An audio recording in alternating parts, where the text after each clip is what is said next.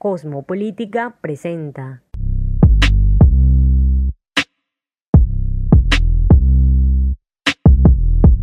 Muy buenas tardes, buenos días, buenas noches a todos aquellos que nos escuchan en cualquier parte del mundo, a cualquier hora, en cualquier medio disponible. Este es Randy Gómez al habla, miembro del grupo Cosmopolítica, eh, especialmente en la Comisión de Relaciones Públicas. Soy estudiante de Comunicación Social y Periodismo eh, en la Universidad del Norte, de donde proviene nuestro grupo estudiantil que es el responsable de este programa Conectados. Eh, bueno, en este episodio vamos a variar un poco los temas. Eh, vamos a seguir obviamente enfocados en nuestro tema principal que es la política, pero vamos a analizarla por medio de la cultura. Específicamente vamos a hablar de algo que nos gusta a todos en general, como masa. Es imposible, o es casi imposible, que a alguien no le guste de aquello de lo que vamos a hablar. ¿De qué vamos a hablar? Precisamente vamos a hablar de la música. Y vamos a hablar de la música de una época muy querida y recordada por todos los seres humanos en general. Fue una década muy buena y llena de cambios, llena de problemas, eh, pero también llena de muchas cosas memorables, momentos buenos, momentos malos. Y hay que poner en contexto. ¿De qué época vamos a hablar? Bueno, si a usted le gusta esta época, se va a quedar encantado porque vamos a mencionar un montón de cosas que pasaron en estas épocas que fueron bastante recordadas y bastante, por decirlo así, transgresoras. Eh, vamos a hablar de los 80. Eh, sí, los 80, una de las décadas más estrambóticas de la historia, pero en el sentido bueno. La década donde literalmente todo lo que conocemos por el mundo moderno se empezó a cimentar. Toda la música y todos los modelos de negocio, por lo menos si hablamos de cultura, si hablamos de música, que se ven ahora empezaron en los 80. Los videos musicales empezaron en los 80 como tal. Eh, MTV, por así decirlo, MTV es el, por así decirlo, el abuelo de lo que es YouTube. Donde un artista tenía que poner un video y si el video tenía éxito, se iba a convertir en un éxito también en las listas. Aunque no siempre era así. También hay canciones que eran éxitos de YouTube, pero no eran de, listas. O sea, pero aún así. Eh, también fue la época donde empezaron las grandes estrellas. Y también vamos a analizarlo en un contexto social. Los 80 fue una época de cambio. En muchos aspectos a nivel mundial las cosas empezaron a irse un poco más a lo que conocemos actualmente en el panorama mundial, sea político, sea económico, sea social, en general. En los 80 se cimenta primero que todo la protesta del género, de la igualdad de género. Eh, esta ya estaba a años, recordemos el voto a la mujer en los años 40 y 50. Y el We Can Do It, el movimiento We Can Do It con su famosa foto de la mujer con el brazo, la mujer trabajadora, el brazo forzudo, eh, básicamente. Pero en esta época la cosa se agudiza mucho más. Las mujeres quieren tener muchas más oportunidades, pero no solo ellas. Ella no es la única, por así decirlo, minoría que protestaba. También tenemos que hablar de que esta fue la época donde la comunidad LGBTI eh, empezó a salir, a salir de su escondite tenemos que recordar que de por sí esta fue la época en la que Freddie Mercury o Boy George hicieron su aparición ya como figuras eh, miembros de la comunidad LGBTI. Eh, Boy George era un férreo eh, participante por los derechos de los homosexuales y de los transgénero, sobre todo. Y esto pasó con un montón de grupos, pasó hasta con artistas que no eran miembros también, gente como David Bowie, gente como Grace Jones, eh, la legendaria Grace Jones, la modelo que después fue cantante, que ella también participó y peleó por los derechos, aparecieron las primeras, eh, eh, por así decirlo, drags. tenemos que recordar a Divine, que si tú le preguntas a RuPaul quién es la más famosa, yo no es que conozca mucho, pero sí, sé quién es RuPaul. Si le preguntas a RuPaul, ¿quién es la que lo motivó? ¿Quién es una gran inspiración para la cultura? ¿Y quién fue una de las primeras en salir y mostrarse? Fue sin duda Divine, una cantante de música disco high energy, muy famosa a principios de los años 80 precisamente. Casualmente, uno de sus grandes éxitos es un rip-off, o más bien una versión más dura o más movida, energética, porque el propio género lo dice high energy, alta energía o mucha energía, del Blue Monday de New Order, casualmente.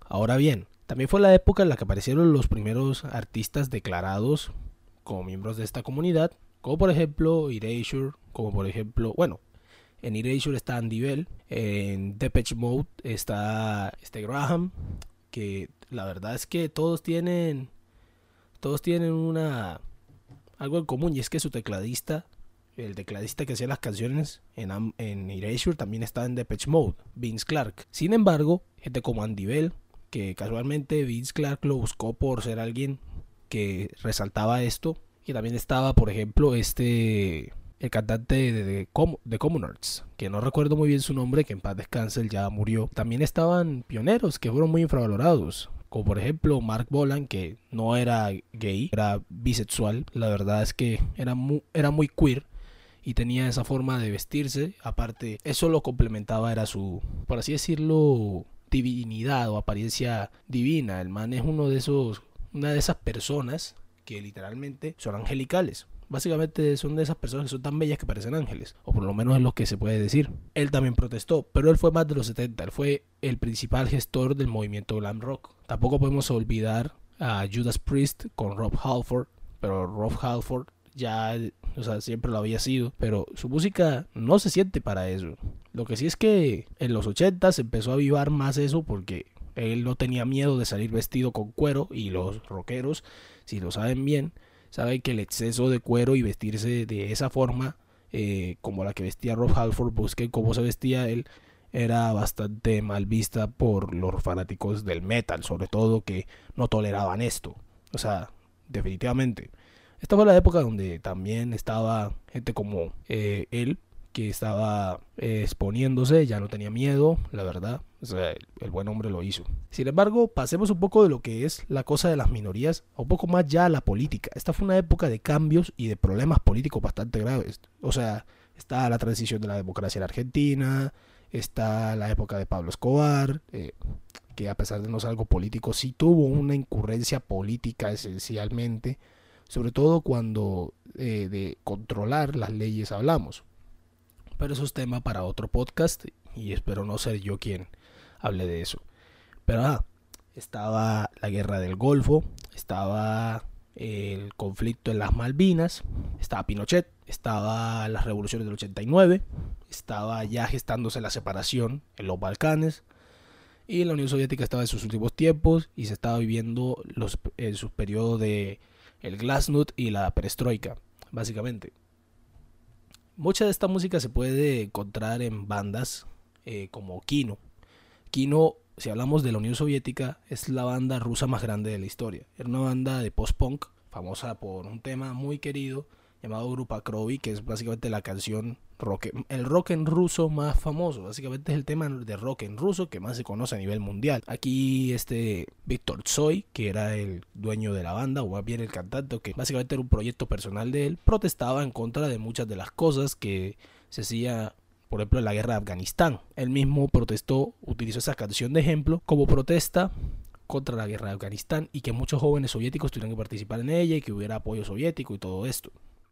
Lo mismo sucede con bandas del lado occidental, como por ejemplo los primeros años de bandas como el Rage de Bachín, que a pesar de que ellos se gestaron más fue en los 90, ya ellos venían con esto. Rage de Bachín a pesar de ser noventera, era una banda que literalmente desconfiaba por completo de todo lo que era el sistema norteamericano. Eh, siempre protestaron, pero al ser noventas no podemos analizarlos del todo. Esta fue la época de las dictaduras sudamericanas en su apogeo, pero a la vez eh, con su caída. O sea, esta fue la época del auge y caída de las dictaduras sudamericanas. Tenemos que recordar que bandas como Los Prisioneros protestaban contra el gobierno de Pinochet y el Pinochet lo censuró, o sea, literalmente dijo que por lo menos a la televisora nacional de, Chile no podía transmitir música de los prisioneros, los cuales tuvieron que hasta empezar a hacer su música fuera del país o primero promocionarla afuera del país para poder así después llevarla al suyo porque literalmente Pinochet no les permitía tener casi repercusión en radio ni nada. Por eso en muchos países los prisioneros tienen un poco más de reconocimiento que en su propio país, aunque allá ellos son unos íconos también, eso es más que obvio. Pero no es de esos casos en los que el artista suena más en otro sitio que en su propia tierra, o sea, literalmente. Esta fue la época de las hambrunas en África, donde llegaron a un punto máximo y también se dio lo que todos conocemos como el evento magno de la música rock y la música en general, de la cultura popular, el Live Aid. 13 de julio de 1985. Estaba en dos estadios, el clásico Wembley en Londres, Inglaterra, y el JFK Stadium, el estadio JFK, allá en Filadelfia, no más grande que el Wembley.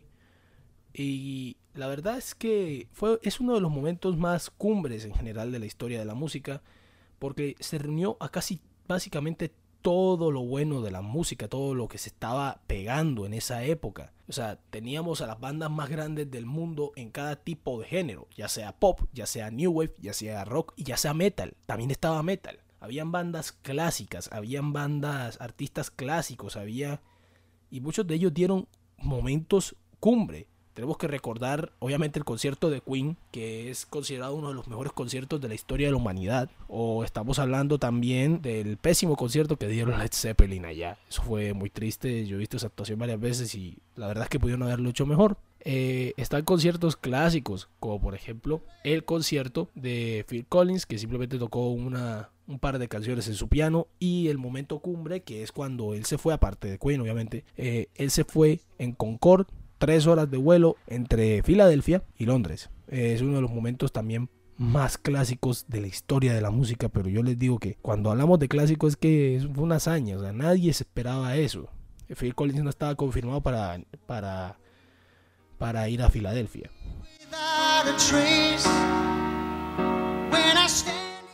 En Wembley, si hablamos de artistas que tocaron, podemos hablar de David Bowie, que brindó un concierto también bastante recordado. Eh, Phil Collins, obviamente, ya lo mencionamos. Eh, Dark Straits, Elton John, Alison Moyet, antigua cantante de otro proyecto de Vince Clark, Yazoo, Queen, en su mejor momento. U2, que también brindó otro momento clásico, Paul Young y The Who. En Filadelfia se presentaron bandas como The Cars, Eric Clapton, que su eh, interpretación de Laila es considerada una de las mejores de la historia, Duran Duran, eh, se presentó también Boy George, que también lo mencionamos, Hall Oates, Billy Joel, Judas Priest, eh, que, me sorprende que no hubieran tocado allá en Wembley, pero ajá. Hugh Lewis, Robert Plant, The Pretenders, Paul Simon, Tears for Fears, Thompson Twins y Stevie Wonder. Estamos hablando de que este concierto, organizado por el cantante de Boomtown Rats, Bob Geldof, famoso por su éxito I Don't Like Mondays, que es un One Hit Wonder clásico de la música New Wave. Esto fue hecho para calmar las hambrunas en África, el cual no es un problema político, pero sí es un problema bastante grave en cuanto a impacto social. Sin embargo, esto generó una rivalidad enorme entre América y Gran Bretaña, que eran obviamente y siempre han sido los dos mercados más grandes en cuanto a producción de artistas populares. O sea, tenemos que hablar que en esa época existía la guerra entre el pop gringo con el New Wave británico, aunque el New Wave también se gestó en, Estados Unidos. Pero básicamente estábamos hablando de que la música popular estadounidense se enfrentaba a la música popular de Inglaterra. Eh, primero estuvo el Band 8, que fue la banda, en su mayoría, la alineación europea o alineación inglesa de lo que fue el Life Aid. Estuvo George Michael, estuvo Freddie Mercury, eh, creo que también estuvo Billy Joel, estuvo Dolly Parton también creo. No recuerdo exactamente, pero ellos cantaron Do They Know This Christmas, un, cover, mientras que Estados Unidos contraatacó con USA for Africa y We Are the World, que todos conocemos esa canción. Gente como Stevie Wonder, gente como Bob Dylan, Bono de YouTube, que también me sorprende que esté aquí y no, no estuvo con el Band Aid, y obviamente Michael Jackson. ¿Para qué? Michael Jackson, que no actuó ese día, ese básicamente ese día faltaron un montón de estrellas también, o sea, no se podían llamar a todos, pero hubiera estado bien por lo menos que en el Wembley se hubiera presentado Michael Jackson y eh, Van Halen se hubiera presentado en Filadelfia. Van Halen se presentó en otro evento de ayuda, pero, pero como él solo y acompañando a su futuro cantante puede la salida de Billy Roth, pero eso es otro cuento. La cuestión es esta. El Life Aid tuvo una repercusión tan grande que después se tuvo que realizar otro en 2005 también para África y también para las hambrunas, pero no lo hacían como tal para dar dinero, sino para que respondieran, los gobiernos respondieran por esta situación. También tuvo a varios artistas de los 80 y muchos artistas que pegaron en los años 2000 como Muse, pero eso es otro cuento. Eh, no tuvo tanta repercusión y no es tan recordado como lo es el Live Aid. Por mientras, también tenemos que hablar que esta fue la época de los artistas más sacaron una pinta política. Tenemos que hablar, por ejemplo, de The Midis Murder, que es básicamente el álbum más político y satírico de este de The Smiths. Aquí Morrissey simplemente lo único que hizo fue acabar y meterse de lleno con todo lo que era la Inglaterra de Margaret Thatcher, Inglaterra caracterizada por problemas en cuanto a la industrialización, a los trabajos y muchas cosas más, también caracterizada por la guerra de las Malvinas. La Dama de Hierro como muchos dicen, causó mucha polémica y el mismo Morrissey le ha declarado una enemistad muy grande, bastante grande y que en su época supo ser dañina para la reputación de la banda.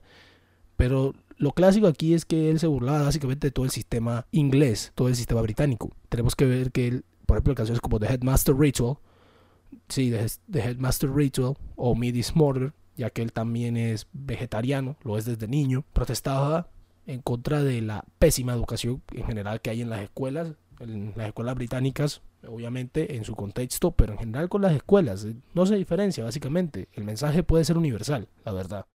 Y también estamos hablando de Midis Murder, que también es otro tema que se burla por completo de, la gente que come carne. O sea, Midis Murder, carne es asesinato. Y hay consignas de él que son bastante políticas, pero no vamos a analizar lo polémico que puede ser Morrissey.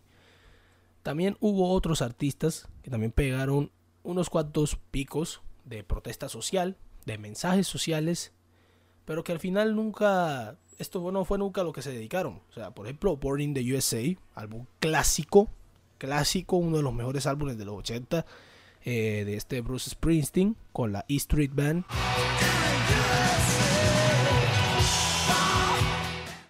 Grabado en el 84, año de grandes canciones, de muy buena música. O sea, estamos hablando de que fue el año donde se lanzó el 1984 de Van Halen, perdón, Van Halen, y entre otros. También álbumes raros pero buenos como el Animalize the Kiss o álbumes clásicos que lo único que hicieron fue romperla, como por ejemplo el Herbit City de The Cars.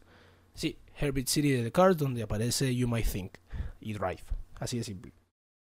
Literalmente, volviendo a este a este Morrissey, él se básicamente se burló hasta de cómo, cómo la educación de los niños en Inglaterra solía ser tan mala que hasta escribió una canción bastante bailable sobre eso.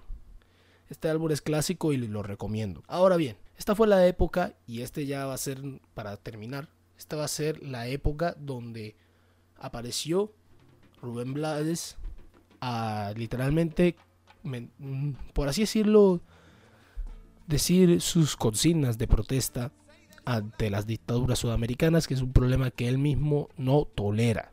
Y las dictaduras sudamericanas no, latinoamericanas, porque también se metió con Nicaragua, también se metió con eh, Honduras, también se metió con El Salvador.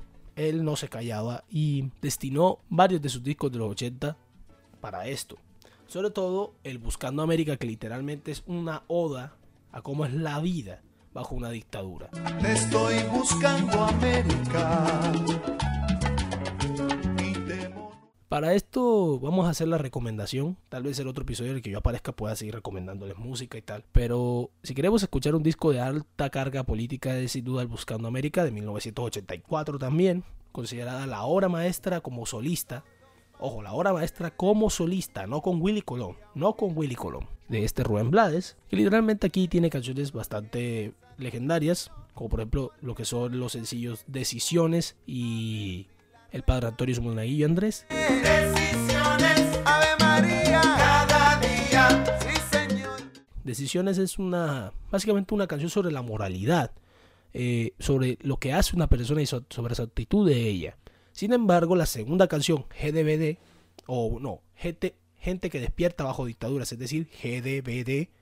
Es un clásico, un monólogo hecho a base de vocalización, básicamente a capela.